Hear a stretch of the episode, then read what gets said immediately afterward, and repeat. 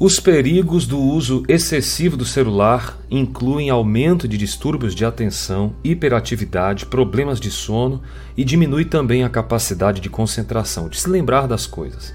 Todos esses danos na estrutura do cérebro já foram comprovados pela ciência que o uso prolongado afeta deliberadamente e produz ansiedade, depressão e outras psicopatologias.